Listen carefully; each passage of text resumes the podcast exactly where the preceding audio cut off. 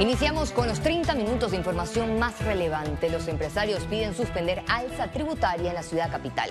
El alza de los impuestos municipales a la alcaldía de Panamá causó el repudio de los contribuyentes que se verán afectados con el acuerdo que contempla las nuevas tarifas para las distintas actividades económicas.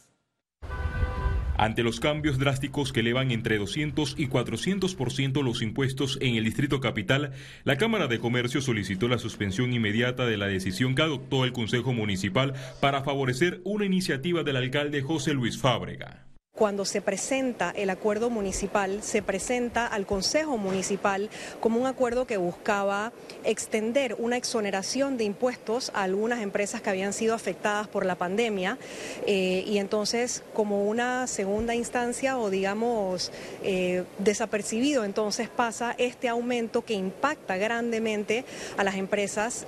Fábrega intenta recaudar más impuestos, tomando en cuenta que su gestión registró en el 2022 una inversión de 37% y un gasto de funcionamiento de 87%. La aprobación podría servir para cubrir el aumento de la planilla municipal. Con estas medidas inconsultas lo que hace es que incrementa la informalidad en Panamá. Cada vez que le subimos impuestos, sobre todo de manera inconsulta a un comercio, hacemos que ese comercio tenga la necesidad de desprenderse de la mano de obra. El abogado Ernesto Cedeño presentó este martes ante la Corte Suprema de Justicia una demanda contenciosa administrativa de nulidad. El acuerdo del Consejo Municipal, que ahora se han convertido en guabinoso y le están dando la pelota al alcalde. Mira, el alcalde le puede tirar los proyectos que le dé la gana. El acuerdo fue firmado por el Consejo Municipal y ese es el acuerdo que será la vida jurídica que cambia el aspecto tributario. Los concejales que aprobaron el acuerdo reconocen que no se hizo un análisis adecuado. Se conocía, faltó la profundidad de su discusión. A mi parecer no hubo la discusión ni en ese ni en ningún otro tipo de, de acciones pues, que regularmente se ven aquí en el Consejo Municipal. Para el próximo jueves, el Consejo Municipal adelantó que, pese a que el acuerdo ya está en Gaceta Oficial, los representantes abordarán el tema. Félix Antonio Chávez, Econius. El magistrado presidente del Tribunal de Cuentas, Alberto Cigarriuista, dejó en evidencia que no hay voluntad para atacar la corrupción. Dijo que hay bienes secuestrados desaparecidos. En la DGI de Martín, que fue que nació la ley, no se hizo nada. En la DGI de Ricardo Martinelli no se hizo ningún remate. En la DGI de mi amigo Juan Carlos Varela no se hizo ningún remate tampoco. La DGI de Nito se comenzó este año 2022 hacer los remates. Tenemos más de mil automóviles, mil carros secuestrados que no sabemos dónde están. Tenemos alrededor de 500 fincas secuestradas que nosotros en el Tribunal de Cuentas no sabemos dónde están. El representante de San Francisco y miembro del partido oficialista, Carlos Pérez Herrera, aseguró en el programa En Contexto que en alianza todo se vale y los hoy rivales pueden ser futuros aliados. Desde la época democrática ningún partido ha repetido. Es difícil, pero no es imposible. Sencillamente hay que hacer las cosas bien y hay que hacer las eh, alianzas correctas para poder ganar las elecciones. Yo no estoy diciendo que el PRD puede ganar solo, aunque tengamos no, 700 pero con las Si se hacen buenas alianzas y además no solo las alianzas, sino que tú tienes que presentarle al país las personas que son los encargados en cinco años de ejercer el poder a favor de los panameños. José Simpson Polo fue nombrado este martes por el presidente de la República, Laurentino Cortizo, como nuevo ministro de la presidencia en reemplazo de José Gabriel Carrizo, quien presentó la semana pasada su renuncia a ese cargo. Simpson Polo ocupaba el cargo de secretario ejecutivo de proyectos especiales del Ministerio de la Presidencia desde julio de 2019. Tiene un doctorado en ciencias económicas y empresariales. Además, una maestría en finanzas y también una en administración de transporte marítimo. Este martes el Ministerio de Salud llevó a cabo una jornada de vacunación con la bivalente contra el COVID-19 en la estación del metro de la Iglesia del Carmen en la ciudad capital. Las personas acudieron desde muy temprano al puesto de inmunización instalado en esta terminal de transporte. Las autoridades de salud reiteraron la importancia de completar el esquema de vacunación contra este virus. Lo que estamos buscando es reducir el contagio de las personas y hacemos un llamado a la población a partir de los 12 años en adelante que se venga a colocar su vacuna ya que esto disminuye el riesgo de llegar a una hospitalización. Panamá recibió el primer lote de 54 mil dosis de vacunas bivalentes pediátricas. Las mismas serán distribuidas en las 15 regiones de salud a nivel nacional. La vacuna va dirigida a niños de 5 a 11 años con 11 meses y 29 días, las cuales reforzarán el programa de vacunación que desarrolla el gobierno nacional mediante la operación Panavac 19 en la lucha contra el COVID-19. Esta vacuna cubre la cepa original de Guyán la delta y dos cepas de dos cepas mutaciones del Omicron, el BA4 y el BA5, que es realmente compatible con lo que está circulando no solamente aquí en Panamá, sino a nivel internacional.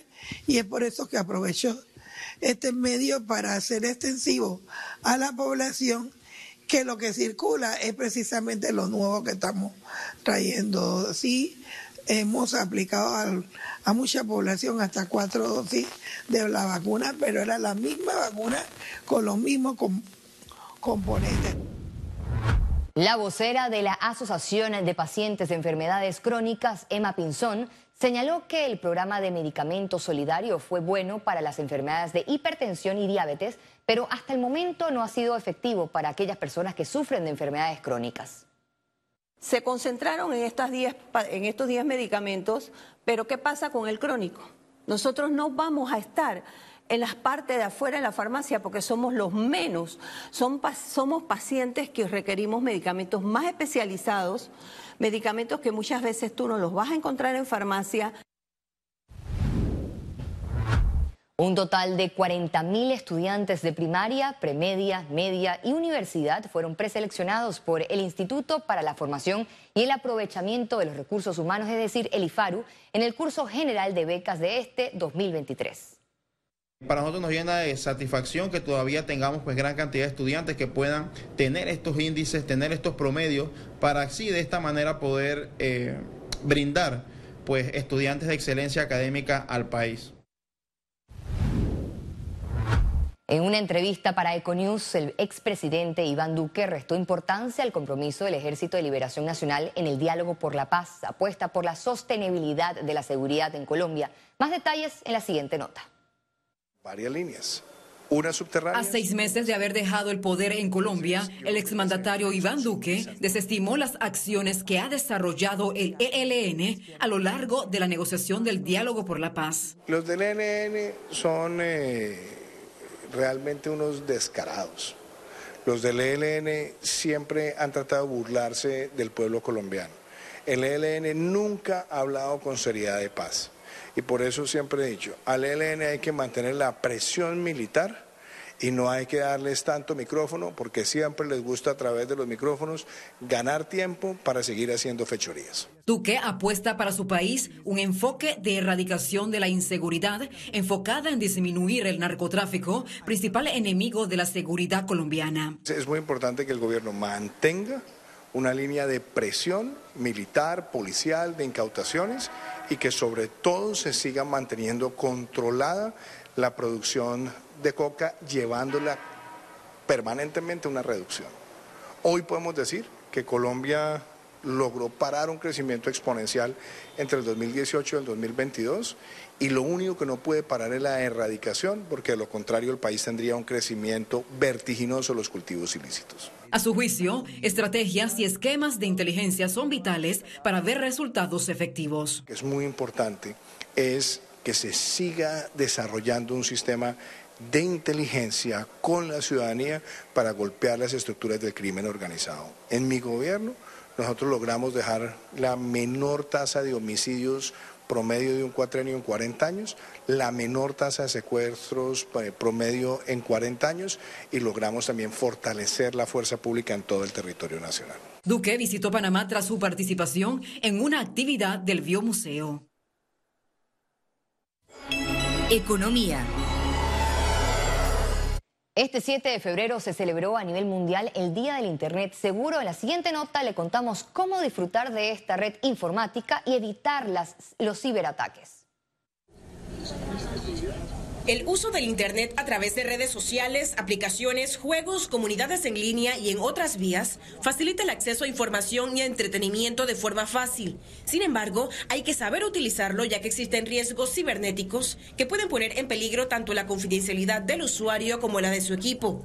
La compañía líder en ciberseguridad Soluciones Seguras informó que Panamá cerró el 2022 con un aumento en ciberataques. Se tiene un 38% digamos de amenazas y cuando digo amenazas no son las amenazas habituales de virus y todo lo demás, sino son amenazas que llaman como ciberataques en búsqueda de filtrar datos, infiltrar datos, el robo de contraseñas, el robo de la identidad, que es lo que más se busca, y también el tema de los fake news, que es digamos que eso es el día a día dentro de las redes sociales.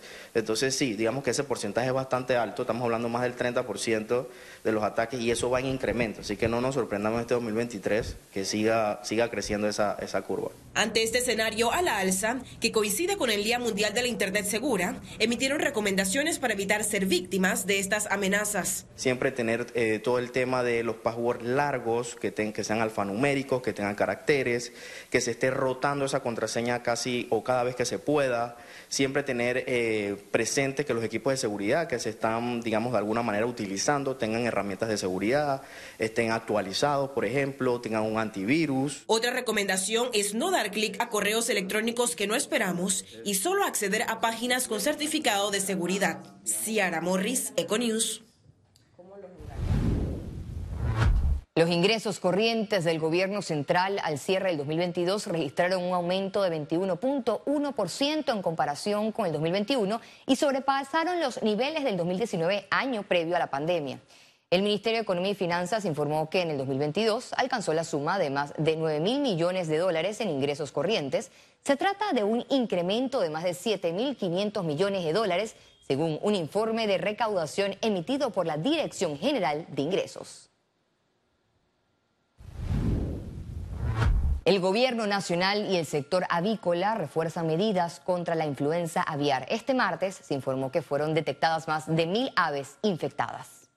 Se detectaron eh, casos positivos de influenza aviar en, aves de traspatio, pero bastante alejada a la población, sobre todo avícola y a la población en general ya que es, para el área del el norte de Veraguas y estas poblaciones solamente se tienen acceso a través de vía marítima y de helicóptero en estos momentos. Lo importante aquí es que ya los equipos, tanto del MINSA como del Ministerio de Desarrollo Agropecuario y tanto de Senan, están en las áreas para proceder pues a el sacrificio en este caso de las aves eh, de traspatio. Al regreso internacionales.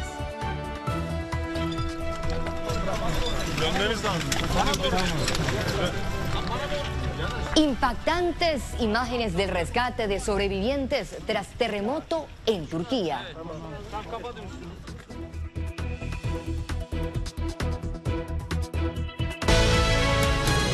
Ya regresamos con Econews.